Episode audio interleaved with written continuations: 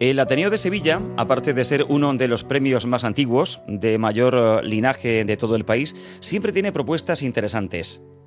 Novelas originales. Lecturas que son capaces de promover placeres y de hacernos reflexionar. Y el premio ha sido este año para una historia ambientada en la Embajada de España en París, con un marco temporal para entender la memoria de nuestro país, julio de 1936. Un matrimonio formado por Armando y Luz se ve involucrado en los intentos de suministro de armamento para cada uno de los bandos de la guerra civil que acaba de estallar. Y los dos llegan a ser reclutados por agentes especiales. El autor de la novela, José Luis Gil, nos lleva a la Alemania nazi y a la búsqueda desesperada de armas para decidir el curso del conflicto bélico. Se titula Si yo te contara. Este es el momento del anuncio del fallo. Bueno, ya ha llegado el momento de conocer la identidad del ganador o ganadora de la edición 55 del Premio de Novela Ateneo de Sevilla. Señor presidente, abra la plica. Bien, número 98. En tu ausencia, de Ángeles Olivenza. Autor José Luis Gil Soto. ¡Bravo! Enhorabuena José Luis Gil Soto, ganador del Premio de Novela Ateneo de Sevilla en su edición número 55.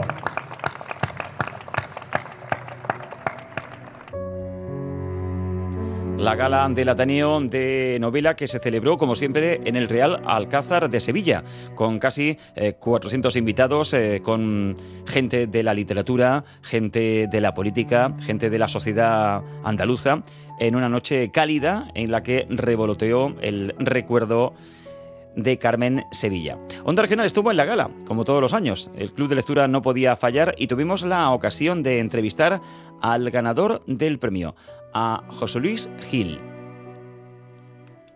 Hay un contexto histórico, eh, en concreto las primeras semanas de, la Guerra Civil Española, pero, pero no en territorio español, sino en torno a la Embajada Española en París, que se, se constituyó como el centro internacional de, apoyo a la, República Española. Pues en ese entorno y en ese contexto histórico he querido marcar una historia personal, una historia de un matrimonio eh, que representa a la tercera España, ¿no? aquellos que no, que no tenían unos ideales marcados, que no pertenecían a ninguno de los bandos, pero que se vieron arrastrados por, por alguno de ellos. En concreto, eh, este matrimonio, pues eh, la mujer va a un bando, el marido a otro, y están a punto de matarse entre ellos sin saberlo.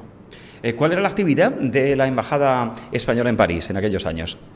Pues en aquel momento concreto, en el momento en que, en que ocurre el golpe de Estado y el levantamiento de Melilla el 17 de julio y el resto de la península el 18, la Embajada Española en París eh, tiene una misión fundamental que es eh, conseguir el apoyo internacional al Gobierno de la República y la compra de armas para defenderse. ¿no? Eh, no lo consigue, eh, al menos no lo consigue en un primer momento, y, todo se convierte en un intento agónico por, por, alcanzar ese objetivo. Eh, ¿Cuál es el punto de arranque de esta novela, esa semilla que tú viste y que ha ido creciendo hasta que encontremos el texto completo de esta obra que ha resultado ganadora del Ateneo?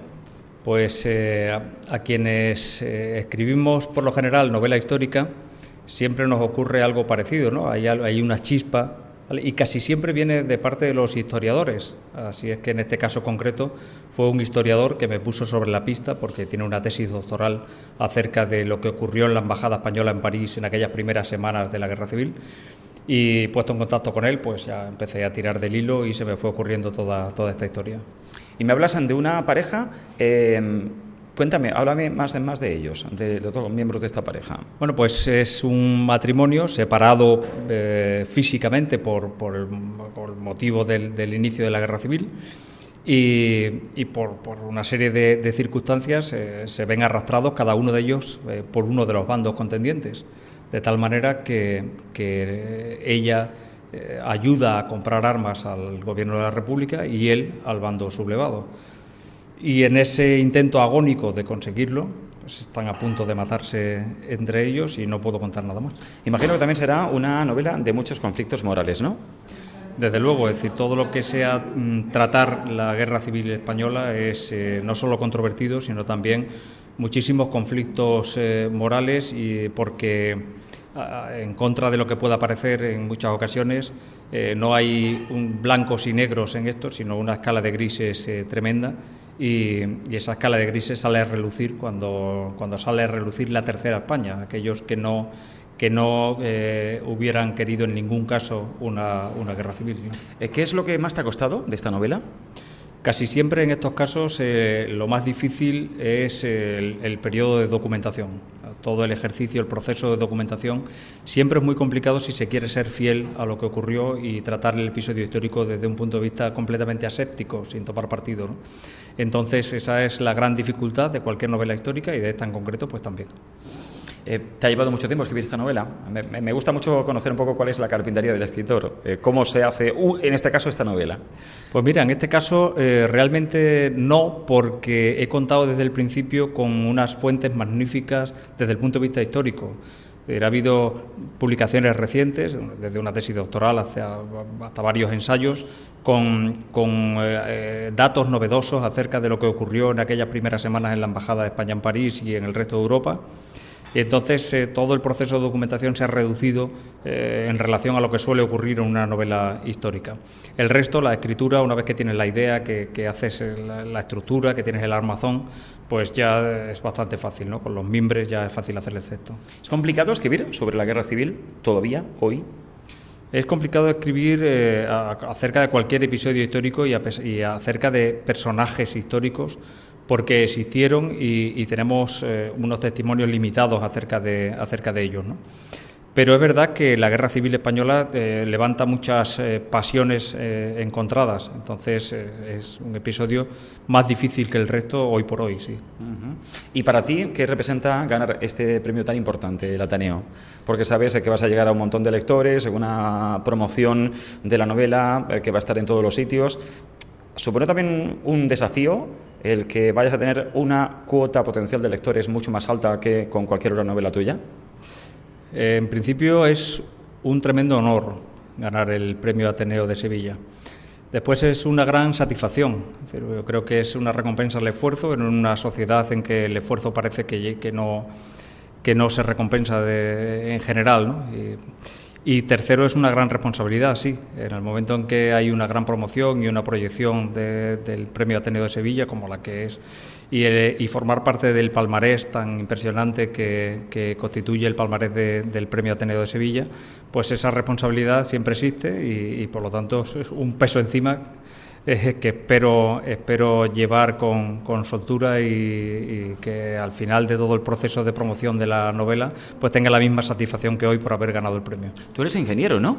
Soy ingeniero agrónomo, estoy estudiando humanidades. En el día a día, ¿qué haces? Aparte de escribir, en los ratos libres. Bueno, ahora he hecho muchas cosas en la administración, pues soy funcionario de carrera eh, ahora me dedico a inspeccionar fruta que va a terceros países para evitar que lleven plagas y invadan otros, otros países. ¿no? Así que en, mi día a día soy inspector de sanidad vegetal y eso ahora. He pasado por muchos departamentos de, la Administración y lo compagino no solo con la escritura, sino también con los estudios. Estoy estudiando humanidades porque cualquier, cualquiera que haya estudiado ciencias como yo siempre tiene una serie de carencias que en mi caso estoy supliendo ahora.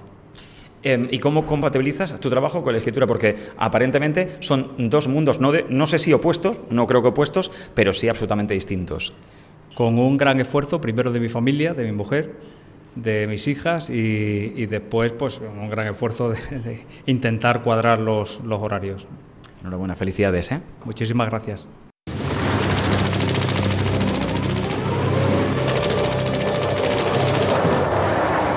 La novela será publicada el próximo otoño por la editorial Algaida, cuyo editor, Miguel Ángel Matellanes, destacó un punto sobre el que pivota toda la novela.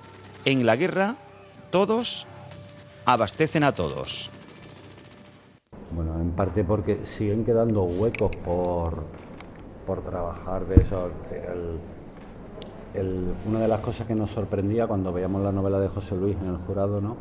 Es que al final todos hemos oído hablar de la compra de armas para Ucrania, hemos oído hablar de, de cuánto dinero está poniendo cada país. Pero claro, una guerra hay que mantenerla con armas y hay que mantenerla con munición. Y eso no, no sale, no crece en el campo. Tiene que haber una serie de movimientos. Y entonces un poco lo que hacía la novela de José Luis era poner el énfasis precisamente en eso, ¿no? De quién estaba abasteciendo de armas a quién. Al final la conclusión a la que llegas, un poco después de leer la novela, es que todos estaban abasteciendo a todos. Es decir, que al final las armas alemanas también acababan en manos de, del ejército de la República y también las armas de... Es decir, un, traficante de armas no, no tiene ideología. Básicamente funciona con el dinero, ¿no? Y, yo creo que es un poco el resumen de, la novela, ¿no? Por hacer un, un, resumen así un poco chusco, ¿no? Que todos estaban sacando dinero de eso.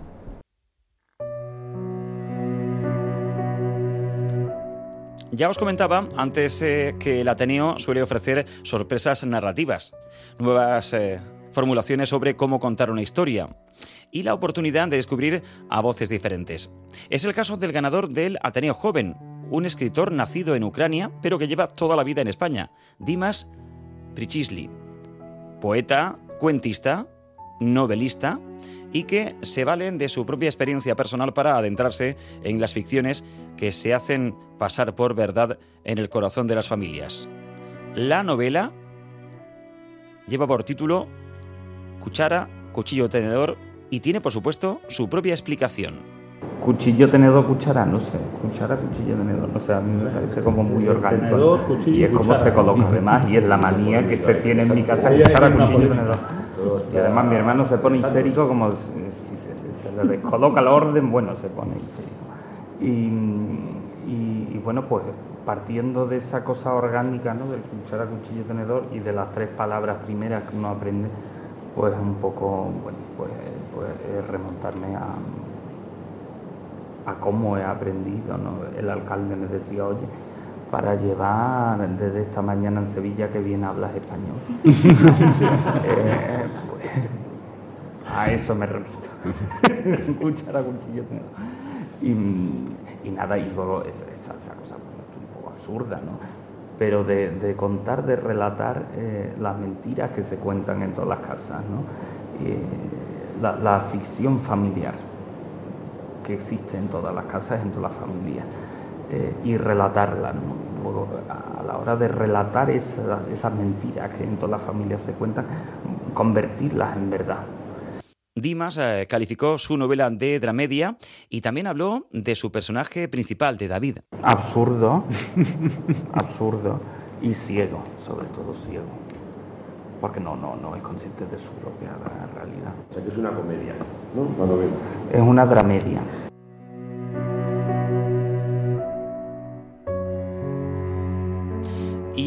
Unas últimas palabras para acabar este reportaje. O una última palabra, reconciliación, como mensaje final que deja el ganador del Ateneo, José Luis Gil. Pues cuando uno trata la guerra civil española, la sensación que le queda es de absoluta desolación, y mira que ha pasado tiempo, ¿no? Eh, imagino que como, como otros muchos, como casi todos en nuestras casas, hemos oído historias que afectaron a nuestros abuelos o a nuestros bisabuelos, etcétera. Pero cuando uno eh, se adentra con tanto detalle, además con tanta pasión como para escribir una novela, que parece que lo estás viviendo en primera persona, es de, auténtica desolación. Por eso, eh, quizás eh, a la hora de tratar a los, a los personajes he preferido que fuesen miembros de esa tercera España, ¿no? que, los historiadores ahora tratan con tanta fuerza.